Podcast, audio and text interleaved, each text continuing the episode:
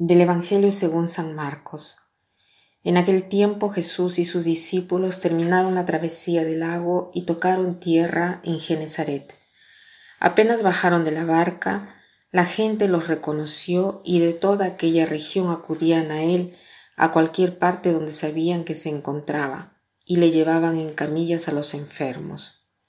A donde quiera que llegaba, en los poblados, ciudades o caseríos, la gente le ponía a sus enfermos en la calle y le rogaba que por lo menos los dejara tocar la punta de su manto, y cuantos lo tocaban quedaban curados. Aquí vemos a Jesús que la gente le viene al encuentro, lo buscan tantos, la gente lo reconocen inmediatamente, ¿no? ¿Quién sabe cómo era el encanto que tenía Jesús? Le llevan los enfermos, aquellos que están mal, y tantas veces nosotros recurrimos a Jesús solo cuando estamos mal. Pero Jesús quiere esto, no nos rechaza, Él no rechazó a los enfermos, es más, dice que no ha venido por los sanos, sino por los enfermos. Entonces, no tengamos miedo de acercarnos a Jesús solo cuando estamos mal aunque sería mejor acercarnos cuando estamos bien. Pero cuando estamos mal, dice que es una cosa buena también.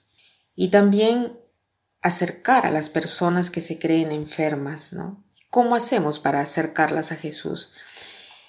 Tenemos que ser nosotros otros Jesús para ellos.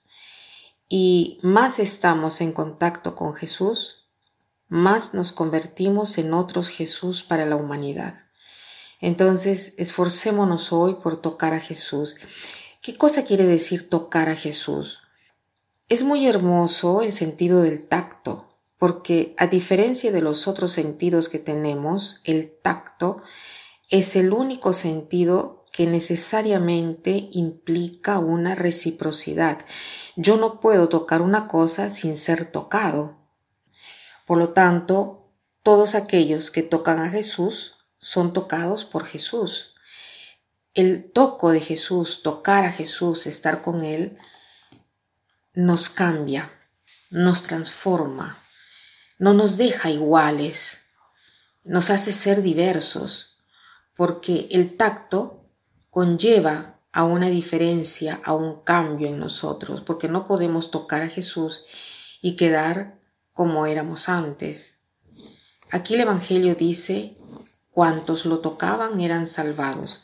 Si tú tocas verdaderamente a Jesús, te convierte en una persona diversa.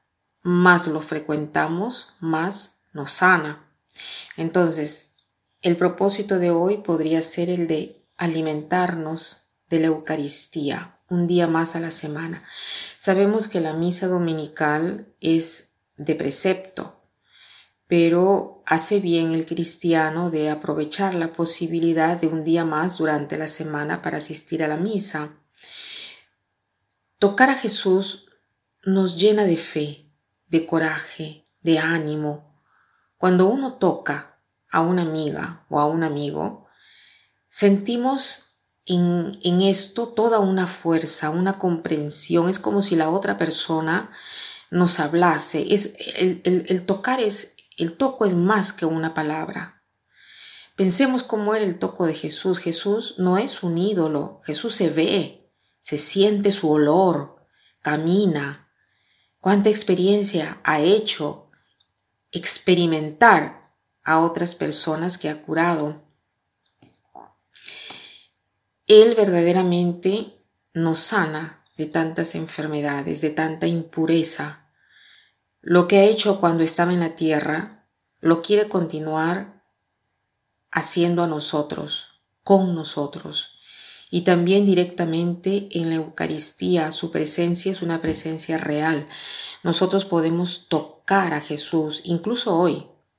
Entonces aprovechemos de este sacramento de la Eucaristía que Jesús ha instituido para nosotros porque nosotros tenemos necesidad de signos, de tocar, de sentir, Por eso Jesús se ha adecuado a nosotros, se ha hecho carne, se ha hecho un cuerpo, un cuerpo que ha, ha estado lleno de atenciones, pero ha estado también abofeteado. Un cuerpo que ha estado besado y al mismo tiempo matado con una muerte de cruz. Pidamos entonces hoy al Señor de poder participar a la Eucaristía, aunque hoy no es domingo. Y para terminar quiero citar una frase que dice así, la caricia de una persona querida, el contacto con una cosa suave, elimina el dolor mejor que todos los razonamientos del mundo. Que pasen un buen día.